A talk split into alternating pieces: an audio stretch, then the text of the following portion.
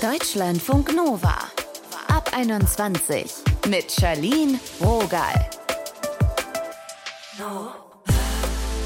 Habt ihr einen Ort, an den ihr immer wieder denken müsst, der euch irgendwie nicht loslässt? Wir sprechen heute gemeinsam über Sehnsuchtsorte.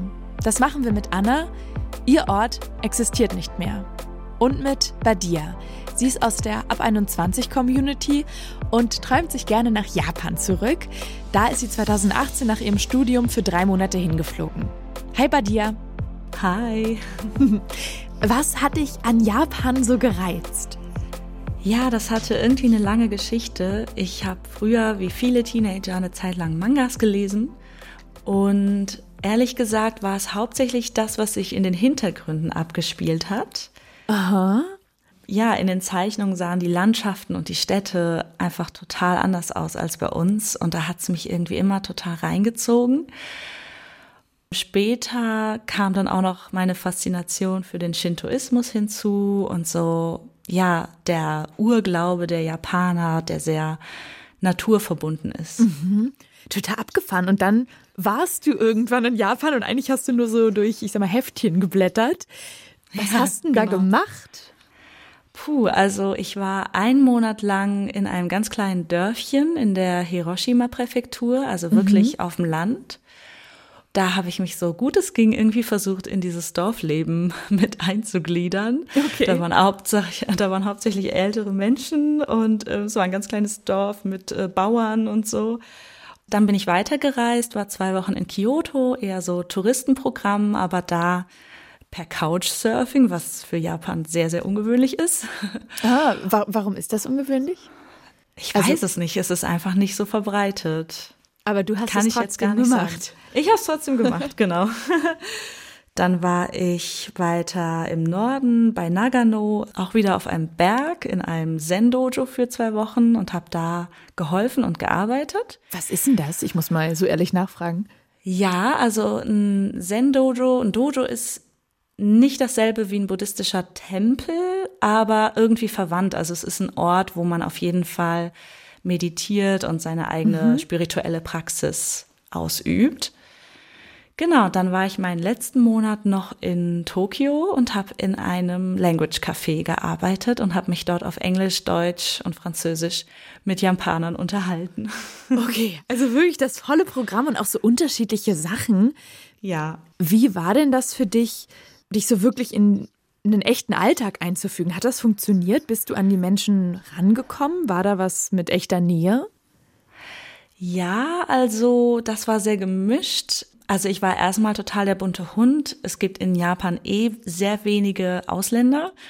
Dann auf so einem kleinen Dörfchen im Nirgendwo mhm. erst recht nicht. Also ich glaube, ich war für manche dort wirklich das erste Mal im Leben, dass sie live eine Europäerin gesehen haben. Und ich war irgendwie zwei Köpfe größer als alle und ein bisschen naja, eindrucksvoll, glaube ich.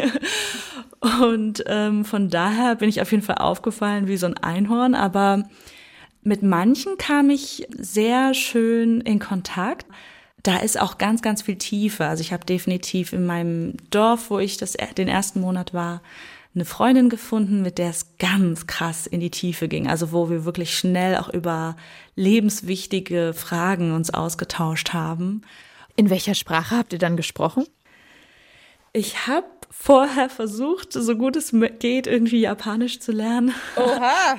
Allerdings beschränkte sich das auf Redewendungen und ähm, einfach so Sätze, die man braucht. Mhm. Und ich habe nie die Grammatik gelernt. Von daher ging das über mein gebrochenes Japanisch, Google Translator oder andere Übersetzer und halt über Englisch und in diesem Language Café dann auch über Deutsch und Französisch, je nachdem, mhm, was die mhm. Gäste dort sprachen.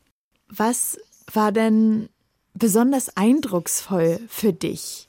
Was hat dir besonders gut gefallen? Puh, so vieles.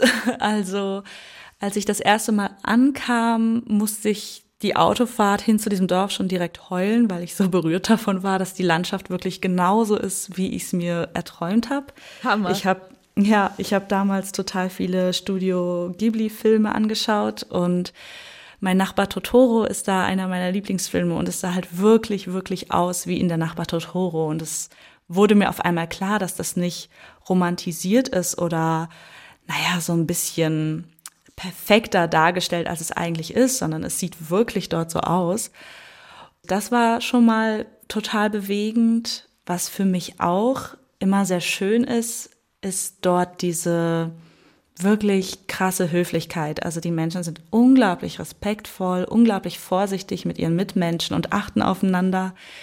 Man kann dort seine Handtasche oder Rucksäcke irgendwo liegen lassen. Also wenn ich in einem Restaurant war, habe ich meine Handtasche oder mein Portemonnaie offen da liegen lassen, bin auf Toilette okay, gegangen. Undenkbar hier. Ja. Und ähm, genauso, wenn jemand, äh, also das haben Freunde von mir dort erlebt, wenn man seinen Rucksack einfach im Park liegen lässt, so zwei Stunden später liegt dieser Rucksack einfach immer noch da mit dem ganzen Geld da drin. Unglaublich. Man wird dort auf der Straße nicht blöd angemacht oder angehupt oder die Leute sind nicht laut und also ich sag mal so, ich bin ein etwas sensibler Mensch mhm. und bei uns in Deutschland und in allen möglichen anderen Ländern, wo es noch viel turbulenter, sage ich mal, zugeht, fühle ich mich in gewissen Situationen doch ein bisschen unwohl, weil ähm, man wird angestarrt oder in der Bar irgendwie angegraben oder irgendwie sowas. Und das passiert in Japan einfach nicht. Also mir ist es zumindest nie passiert, dass die Leute nicht irgendwie achtsam und vorsichtig mhm. waren. Und das ist halt für mich wahnsinnig entspannend. Das hört sich perfekt an, finde ich. Und gleichzeitig gibt es dann diesen Gedanken von, ob es dann ein bisschen unfrei ist. Also sind da irgendwie strenge Regeln oder wie, wie hast du das wahrgenommen? Ja, definitiv hat es alles immer auch eine Kehrseite. Auf jeden Fall, keine Gesellschaft ist total perfekt. Ich würde schon sagen, dass sich sehr viele Japaner wirklich scheuen, sie selbst zu sein und individuell zu sein. Also man will überhaupt nicht auffallen und anecken und das kann unglaublich hart sein. Also wir sind mhm. ja eine mhm. sehr individualistische Gesellschaft und Japan ist wirklich äh, so ziemlich das Gegenteil davon. Und im Language Café bin ich oft auf Japaner getroffen, die doch so sehr viel weltoffener sind als die meisten und zum Beispiel auch mal im Ausland gelebt haben. Und die haben schon auch aus ihrem Berufsalltag Dinge erzählt, wo ich denke, wow, okay, Lehrer, die sich irgendwie gegen das nicht wehren, was sie an ihren eigenen Schulen unzufrieden stimmt, zum mhm. Beispiel. Ne?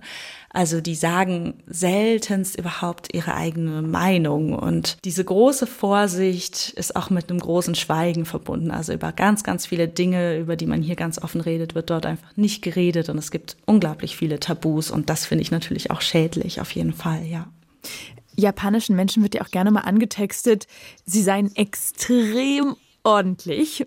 Gab es ja auch, sag ich mal, das ein oder andere Format auf einem Streamingdienst.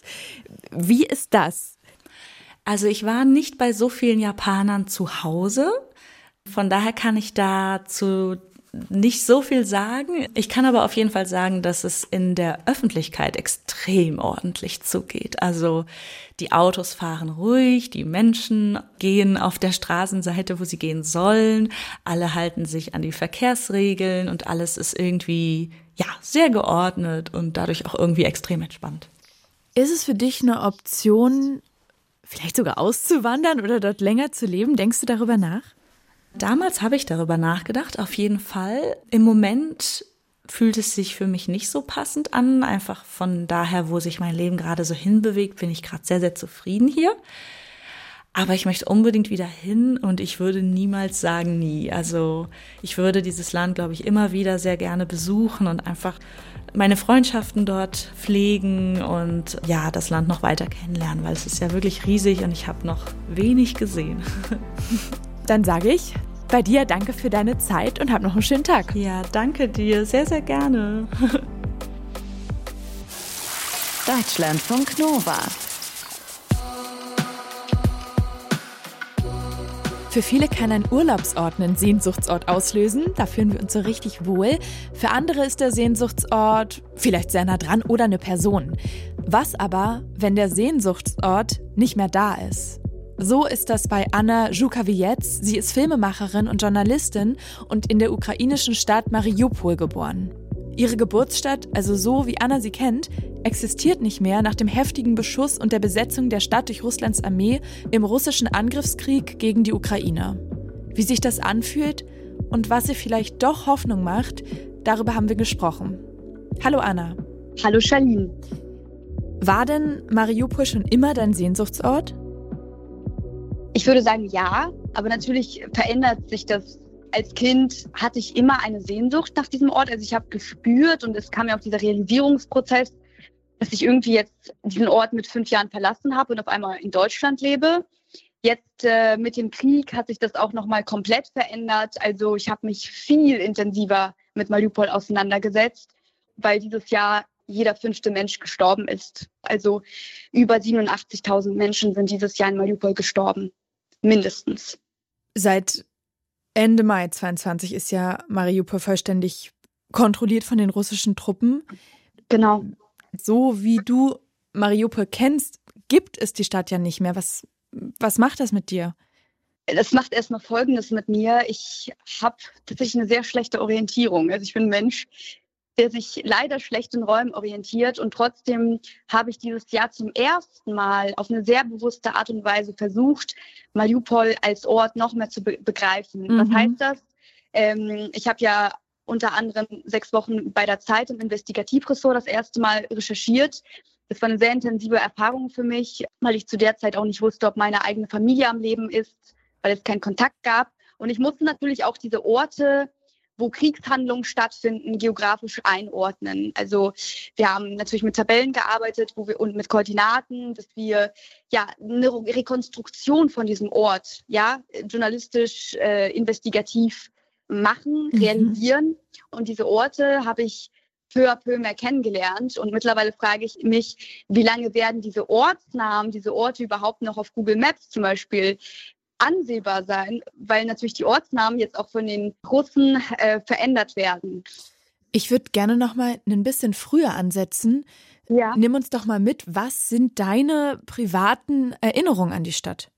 Meine privaten Erinnerungen sind kindliche Erinnerungen. Das heißt, es sind manchmal auch die kleinsten Orte, also die Wohnung meiner Oma mit ihren zahlreichen Gemälden, mhm. das Klavier meiner Oma, der Garten, wo wir Familienfeste gefeiert haben, ein bisschen außerhalb von Mariupol, wo wir Schaschlik gemacht haben und dann zu dem Fluss von Mariupol gegangen sind, Kalmius, wo ganz viele auch teilweise Kühe immer lang liefen, vor denen ich immer als Kind Angst hatte und wo wir schwimmen waren mit meinen Großeltern, ich Frösche gefangen habe, das Asowische Meer. Ich werde niemals vergessen die Busnummer, wie ich mit meiner Oma immer in den Sommerferien zum Asowischen Meer gefahren bin, zum Strand Bischanka nennt sich das mit dem Bus 111, den meine Oma und ich immer als Seelenquetscher bezeichnet haben, weil, weil das so, äh, das war so ein kleiner, wirklich LKW, wo 50 Menschen drin waren im Hochsommer, wo deine Wange irgendwie an der verschwitzten mhm. Fensterscheibe ist.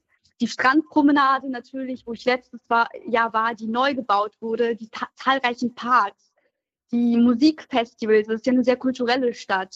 Und das Fest des Metalls, also es gab jedes Jahr äh, ein Fest des Metalls, weil das ja die Stadt der Metallurgie, da wird ja sehr viel auf Metall hergestellt, in den Stahlwerken Azovstal und Illich, den Geruch vom Meer und die Möwenklänge.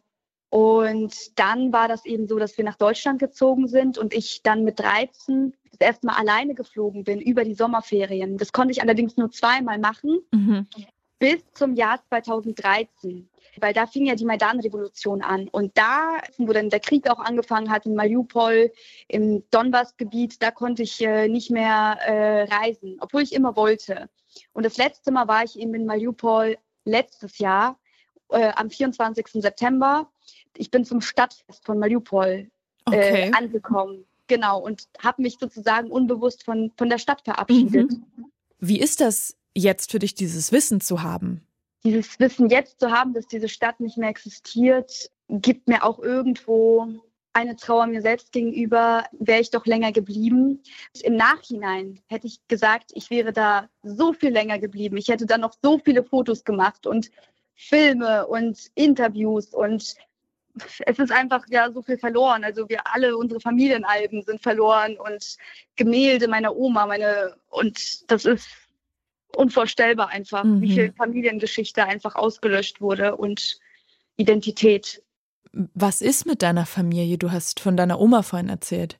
Meine Familie hat Mariupol überlebt und für mich ist das das größte Wunder. Statistisch gesehen ist jeder fünfte Mensch dieses Jahr in Mariupol gestorben. Also von 440.000 Einwohnern ursprünglich über 87.000, die registriert wurden in Leichenhäusern. Und äh, bei mir sind es mehr als fünf Familienmitglieder und alle haben überlebt. Und ich bin unfassbar dankbar. Also ich, ich, ich habe keine Worte dafür, dass sie am Leben sind, weil wenn man das erlebt, psychisch, was meine Familie und auch ich dieses Jahr erlebt haben, dann denkt man auch nicht mehr an Materielles. Also man denkt nicht mehr an was an materiellen Werten zerstört wird, sondern mhm. du denkst dir, es kann alles verbrennen, es kann alles vernichtet werden, bitte lass sie am Leben, bitte lass sie am Leben. Was weißt du jetzt gerade konkret über den Zustand dieser Orte, über die Menschen, mit denen du da verbunden warst? In Mariupol ist die Lage aktuell so, die Stadt ist immer noch komplett zerstört, also zu 85 Prozent. Die Mieten sind unfassbar hoch. Menschen, die ihr Leben lang gearbeitet haben in Stahlwerken und so weiter und so fort, sind teilweise auch obdachlos. Viele Wohnungen haben keine Fenster. Das heißt, ich habe auch Plakate gesehen, wo Menschen Schilder rausstellen äh, und nach Hilfe schreien, weil ihnen kalt ist, Hilfe, ich erfriere. Und ich habe das Gefühl, dass es halt hier in Deutschland vergessen wird. Du hast ja gerade wirklich schlimme Extreme beschrieben. Ja. Am Anfang haben wir gesagt, Mariupol ist dein Sehnsuchtsort und du hast schöne Bilder beschrieben. Glaubst du, du kannst mit deinem Sehnsuchtsort irgendwann wieder was anderes verbinden als diese schlimmen Extreme, von denen du uns gerade berichtet hast? Ich möchte daran glauben und ich weiß, über welche Bedingungen damit verknüpft ist, nämlich die, dass Mariupol befreit wird und ukrainisch ist. Und das ist nicht nur meine Meinung. Ich habe ja dieses Jahr mit ganz vielen Mariupol-Überlebenden gesprochen, die Menschen, die es auch wirklich erlebt haben, nicht so wie ich, sage ich mal, psychisch, sondern körperlich, äh, mit Leib und Seele. Und sie sagen, sie wollen nach Mariupol zurück, sie vermissen Mariupol, aber sie werden nur zurückkommen und es wieder aufbauen, wenn es ukrainisch ist und befreit ist. Und dennoch weiß ich, dass sobald ich Mariupol betreten werde, dass ich weiß, dass ich in einer Stadt bin, in einer Leichenstadt bin, dass ich auf einem Boden gehe, wo über 87.000 Menschen gestorben sind, dass ich diese Welt rieche. Und viele Menschen haben ja auch diesen Geruch von Leichen mir ganz eindrücklich ähm, geschildert und auch ihre letzten Erinnerungen an Mariupol, nämlich an einen ganz schwarzen Himmel. Sie haben noch nie so einen schwarzen Himmel gesehen. Und meine Hoffnung ist, dass irgendwann aus diesem schwarzen Himmel ein ukrainischer heller Himmel ist. Die Stadt ist zerstört, die Stadt wird eine andere sein und das Meer wird bleiben. Ich, ich werde immer versuchen, die Toten in, in Erinnerung zu haben. Und also was heißt versuchen?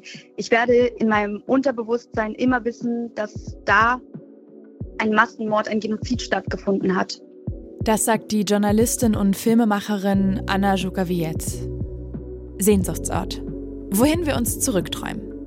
Wenn euch diese Folge gefallen hat und auch generell der Ab 21 Podcast, dann zeigt uns das doch mal gern und lasst eine Bewertung da. Für heute bin ich raus. Mein Name ist Charlene Rogal. Bis dann.